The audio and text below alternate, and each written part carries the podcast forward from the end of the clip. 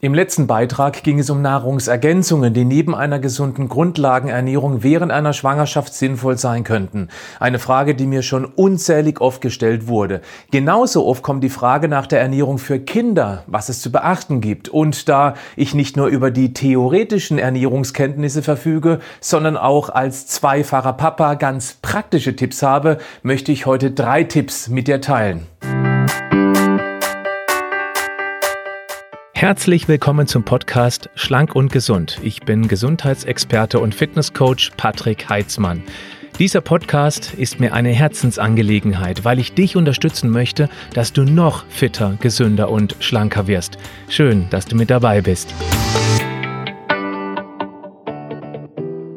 Wenn du wissen möchtest, wie gesunde Ernährung bei Kindern funktionieren soll, dann frag die, die noch keine haben die haben dann immer ganz tolle Tipps, die in der Umsetzung dann doch etwas äh, komplizierter sind. Denn die Kleinen wollen nicht immer so wie Mama und Papa. Das ist bei mir hier zu Hause nicht anders als bei dir. Auch meine Frau und ich stehen immer wieder vor der Herausforderung. Auch unsere Kinder lieben Süßes und würden am liebsten den ganzen lieben langen Tag nichts anderes essen, um es etwas überspitzt zu formulieren. Der Grund ist ein ganz einfacher. Es ist auf der einen Seite evolutiv verankert, energiereiche, am besten eben möglichst zuckrige, also süße Lebensmittel immer zu bevorzugen, weil das eben früher nur homöopathisch zur Verfügung stand.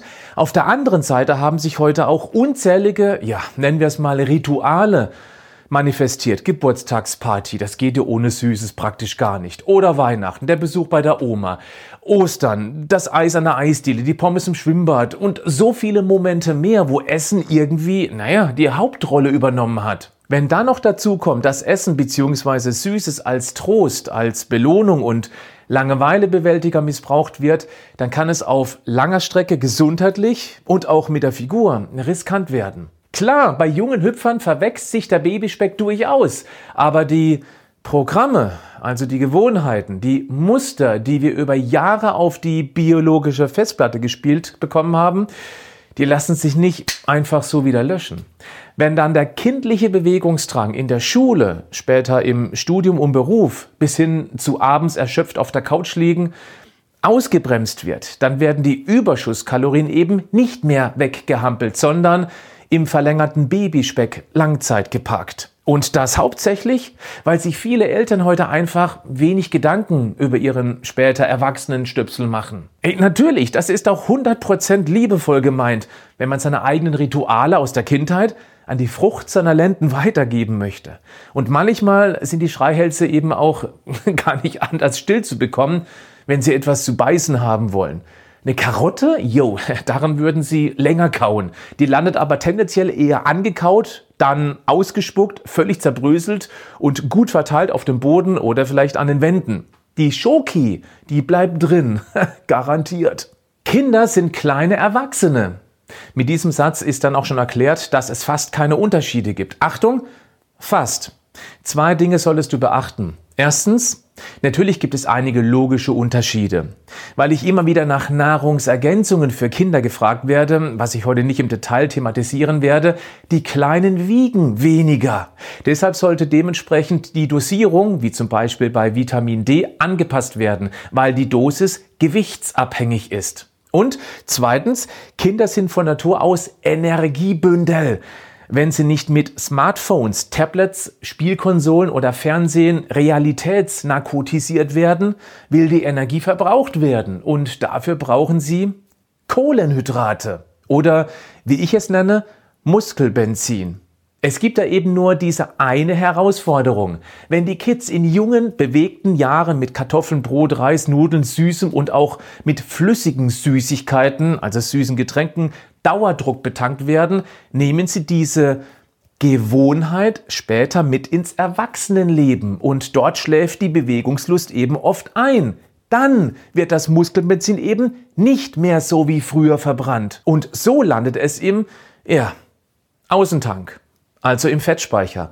Du verstehst? Fangen wir mal an, auf was du zukünftig etwas mehr achten könntest. Es sind erst einmal nur drei Ideen und sie basieren auf meinen eigenen Erfahrungen. Tipp 1. Kohlenhydrate? Ja klar, aber gesund. Auch wenn ab und zu Zucker das Leben der Kleinen versüßen soll. Je weniger, desto besser. Und das ist viel leichter vorgenommen als umgesetzt. Es ist unglaublich, wo die Lebensmittelindustrie das Zeug überall reinpanscht. Natürlich. Wenn das Leckermäulchen an der Supermarktkasse seine Schokoschmiere im Einkaufswagen vermisst oder den Lolli an der Kasse entdeckt, Mutti oder Papi da aber dran vorbeiläuft, dann gibt es Alarm. Dem Gebrüll jetzt nachzugeben und den Wunsch zu erfüllen, ist einfacher als ein klares Nein anzusagen. Vor allem, wenn die umherstehenden Zuschauer oft genug aus der älteren Generation, die früher eben nicht rund um die Uhr Zuckriges bekommen haben, dann sowas sagen wie, ach, das arme Kind, warum geben Sie es ihm denn nicht? Weghören, ignorieren, es ist ja dein Kind. Nicht kommentieren, damit bietest du nur Angriffsfläche. Bleib hartnäckig. Gut wäre auch, wenn du deinem Kind schon vor dem Einkauf eine klare Ansage machst, was du heute nicht mitnimmst. Und pass auf, richtig doof sind jede Art von gezuckerten Getränken. Das geht so weit, dass meine Frau und ich auch gegen Fruchtsäfte sind, sogar gegen Apfelschorle, mit seltenen Ausnahmen. Kinder brauchen keine gesüßten Getränke. Wer seine Kinder an Tee ohne Zucker und Wasser gewöhnt, hat sehr, also wirklich sehr, sehr viel erreicht. Denn flüssige Kalorien sind auf Dauer Figur- und Gesundheitskiller Nummer eins. Deshalb lass es zum Wohle deines Kindes gegen möglichst naturbelassene Kohlenhydratlieferanten wie Kartoffeln, Brot, am besten selbst gebacken, weil in der Industrieware Zutaten drinstecken können, die durchaus einen Einfluss auf Figur, Appetit und Gesundheit nehmen können. Oder auch natürlich Nudeln, Reis und selbstverständlich so gut wie möglich Obst und auch Hülsenfrüchte. Ist nichts einzuwenden. Weil dort keine Geschmackshilfsstoffe und Gefräßigmacher drinstecken, wird das Kind auch in der Regel einen ganz natürlichen Hunger bzw. Appetit entwickeln. Wollen wir es ganz einfach machen? Folgende Regel gilt nicht nur für die jungen Hüpfer. Möglichst Lebensmittel einkaufen, die keine Zutatenliste haben. Und dann zu Hause selber zusammen basteln, also kochen. Am besten ab und zu mal mit den Kids zusammen. Wenn du magst, in meinem neuen Buch gibt es 60 ganz schnelle, sehr einfache Rezepte, die garantiert auch deinen Kindern schmecken werden. Ja, sicher nicht alle, aber du brauchst ja nur drei, vielleicht fünf, auf die sie voll abfahren. Und warum du das fast geschenkt bekommst, dieses Buch, das erfährst du, wenn du auf den Link in der Podcast-Beschreibung klickst. Tipp 2. Emotionen und Essen gehören getrennt. In meinem Online-Coaching leichter also denkst, kommt es auffällig häufig vor, dass meine Coaches zunächst gar nicht bewusst ist, in welche Situation sie automatisiert zur Schokolade oder anderen Schweinereien greifen. Wer als Kind mit Essen in emotional aufgeladenen Situationen belohnt oder getröstet wurde, übernimmt dieses Verhalten natürlich auch mit ins Erwachsenenleben. Es ist ja schon seit frühester Kindheit auf der biologischen Festplatte abgespeichert, wird also gar nicht mehr hinterfragt. Maximale Aufmerksamkeit in solchen Situationen ist für uns Eltern sicher nicht immer die einfachste Lösung, weil wir unseren vollgepackten Alltag auch abarbeiten müssen. Kinder sollten hier aber unbedingt Vorfahrt haben. Oft reichen schon ein paar wenige Worte und ein fester Drücker. Wenn das Kind spürt, dass es mit seinem Schmerz, welcher Art auch immer, nicht alleine ist, dann ist das gut. Wenn aber beispielsweise Schokolade der Trostspender ist, dann kann dieses Programm ins gesundheitliche Abseits führen. Das später wieder zu trennen, das ist nicht einfach. Deshalb achte jetzt auf diese wichtigen Momente. Das gleiche gilt auch für Langeweilebewältigung, wo es sicher andere Möglichkeiten gibt. Wie auch für die Belohnung für irgendwelche tolle Leistungen.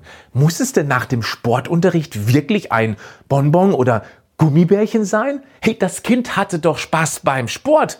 Braucht es jetzt noch Spaß im Mund? Ich meine, nein. Und du? Tipp 3. Zuerst gesund, dann das andere Zeug. Muss sagen, bei uns klappt das richtig gut. Selbstverständlich bekommen meine Kinder auch Süßes, aber eben kontrolliert und mit ein paar Regeln. Zwei Stück. Wenn überhaupt mal zwischendurch, dann am Tisch. Und zwar in Ruhe und nicht während sie spielen bzw. irgendwie abgelenkt sind. Und Frühstück, Mittag oder Abendtisch. Wenn es was Süßes gibt, dann haben wir die ganz klare Regel, dass zuerst was Gesundes gegessen wird, aufgeschnittenes Obst, Gemüsesticks mit Kräuterfrischkäse oder ein Quarkbrot zum Beispiel.